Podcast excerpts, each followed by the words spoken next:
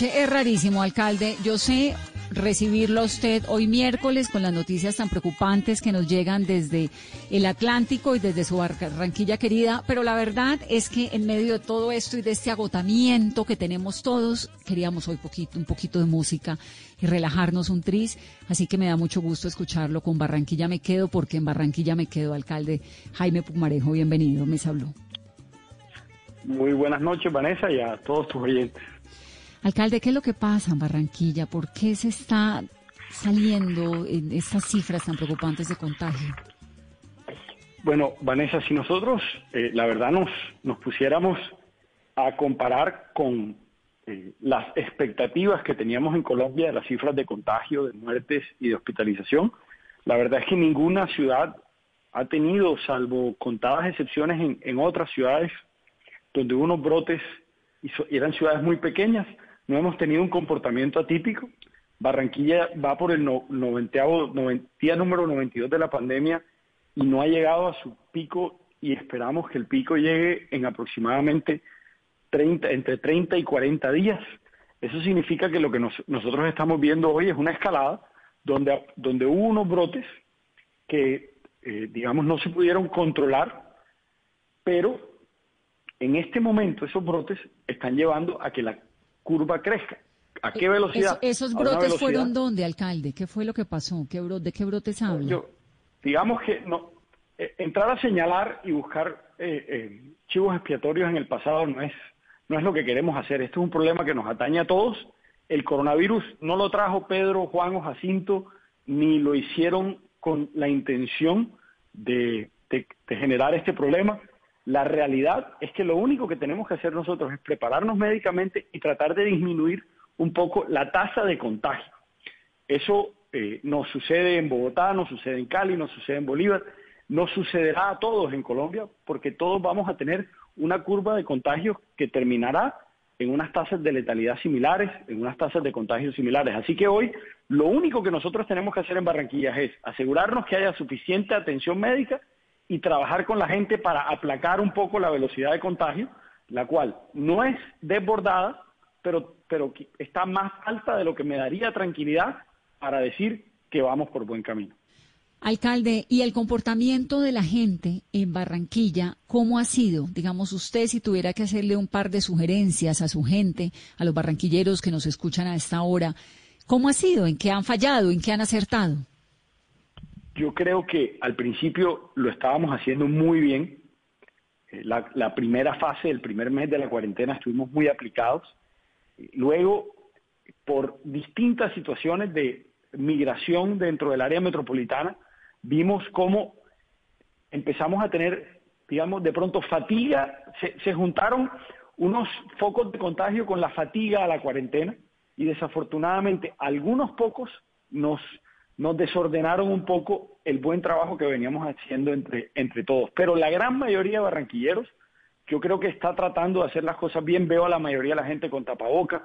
Nos falta es un último empujón. Hoy le pedíamos a los barranquilleros, vienen los dos meses más duros.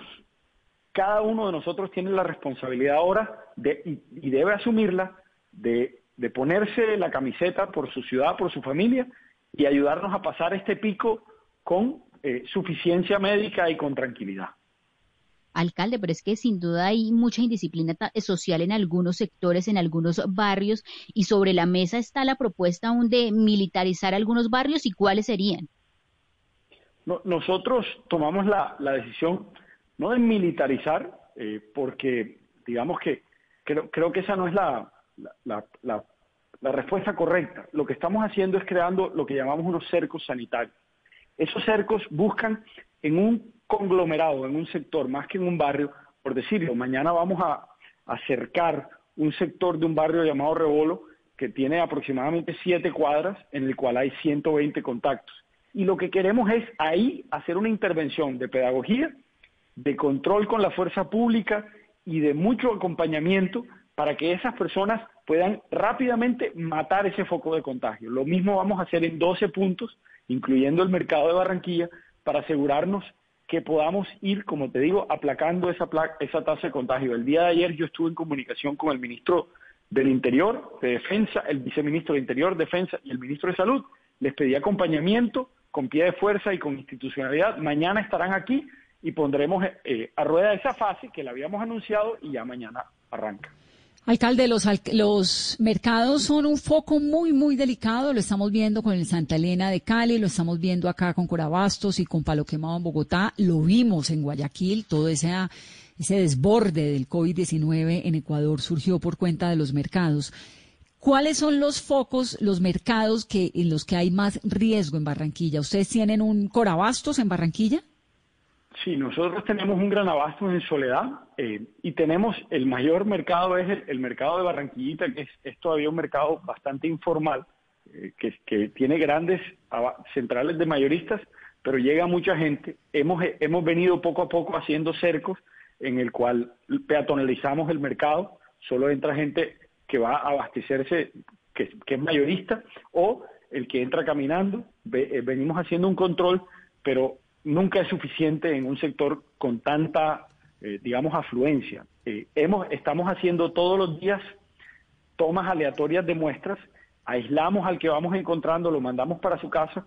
Eh, hoy tuvimos, por ejemplo, digamos, una toma del, del, del, mercado, mañana volveremos y todos los días estamos trabajando en eso. Pero, como tú lo dices, es uno de los puntos de más alto contagio, de más alta exposición. Entonces, eh, no es fácil porque al mismo tiempo tenemos que garantizar el abastecimiento, pero al mismo tiempo tenemos que ser implacables para, con la, con la eh, digamos, dispersión del virus. Entonces, nos, nos pone en una dicotomía difícil y lo que se ha encontrado que lo mejor, lo mejor que se puede hacer es tratar de encontrar rápido a los, a los, a los que están contagiados, cerrar si toca algunas de las bodegas, no todas, y, y tener mucho control. Alcalde, ¿y qué pasó hoy con el centro comercial eh, Vivo en Barranquilla? ¿Tuvieron ustedes que cerrarlo porque no se estaban cumpliendo las medidas de bioseguridad? ¿Qué pasó finalmente con los termómetros? Bueno, nosotros em, hemos tomado una decisión en Barranquilla de permitir que la gente vuelva a poder trabajar, que se gane la vida, que la ansiedad del trabajo no y de, y de la imposibilidad de pagar las cuentas familiares del mercado y demás no sea un agravante en esta crisis, pero hemos pedido a todo el que lo haga que lo haga con la mayor responsabilidad, porque le estamos entregando la responsabilidad de la vida de los barranquilleros. Hoy salimos, como, como lo hacemos todos los días, a hacer rondas, eh, donde estamos haciendo, este mes haremos 2.500 visitas a pequeños, medianos y grandes comercios. Este mes, eh, em, bueno, estuvimos haciendo control en Viva y otros centros comerciales y desafortunadamente sí encontramos que algunos de los protocolos no estaban cumpliéndose.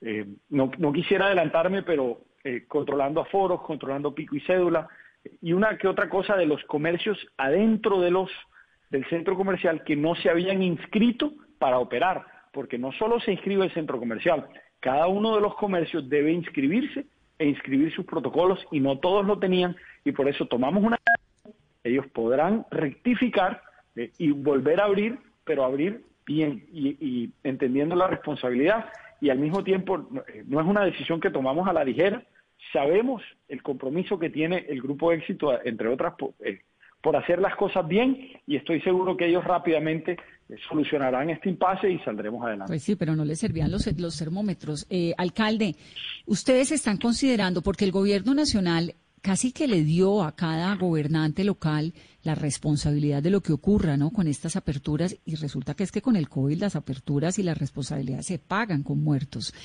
Eh, ¿Ustedes han considerado volver a una cuarentena más estricta? La cuarentena nuestra es muy estricta porque puede salir solo con la cédula eh, aproximadamente un día cada 10 días.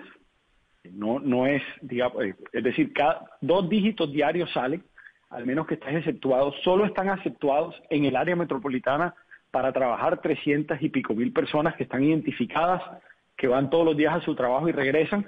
No hay eh, mayores cosas abiertas. El comercio, abrimos unos sectores con unos protocolos de bioseguridad y lo que hemos encontrado es que el foco de contagio no ocurre en el comercio, no eh, que hace las cosas bien, no ocurre en las empresas por lo general, ocurre en el barrio ocurre en la casa y ocurre por la indisciplina social de pocos que terminan contagiando a muchos. Y ahí es donde vamos a atacar y focalizar nuestros esfuerzos, porque la realidad es que Barranquilla y otras ciudades similares no tienen el músculo financiero.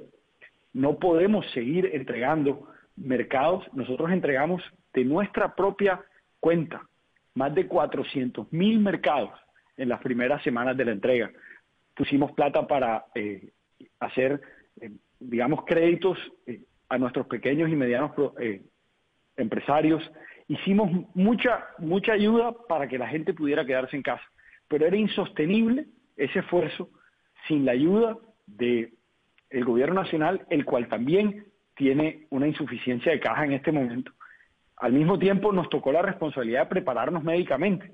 Nosotros estamos casi que subiendo en un 30% nuestra capacidad médica y eso lo hemos hecho también nosotros solos. Estamos todavía esperando los respiradores del gobierno que deberían llegar este mes y nos han dicho que así será. Y no han llegado. Alcalde, ¿qué porcentaje de sus unidades de cuidados intensivos están llenas en este momento? Eh, eso cambia, fluctúa día a día, pero hay un paradigma.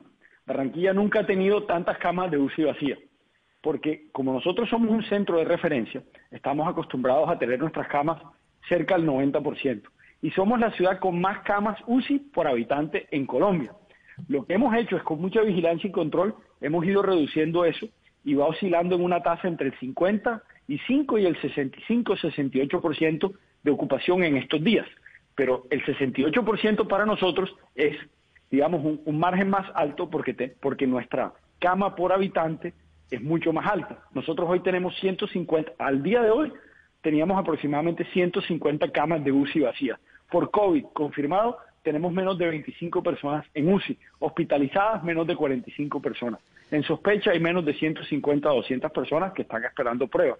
Es decir, el, el, el, la, el estrés a nuestro sistema hospitalario no lo causa eh, todavía eh, el COVID ni la UCI. lo que, y por eso nos estamos preparando, pero necesitamos ayuda de los barranquilleros. Muy bien, alcalde. Gracias por estar aquí esta noche en Mesa Blue. Gracias a ustedes y nuevamente bendiciones para todos los colombianos y ánimo que saldremos de esto antes de que nos demos cuenta. Ánimo y cuidado. Yo le meto ánimo a la cosa, pero mucho cuidado todos, ¿no? Mucha responsabilidad. Gracias, alcalde. Un saludo. Es Jaime Pumarejo, el alcalde de Barranquilla.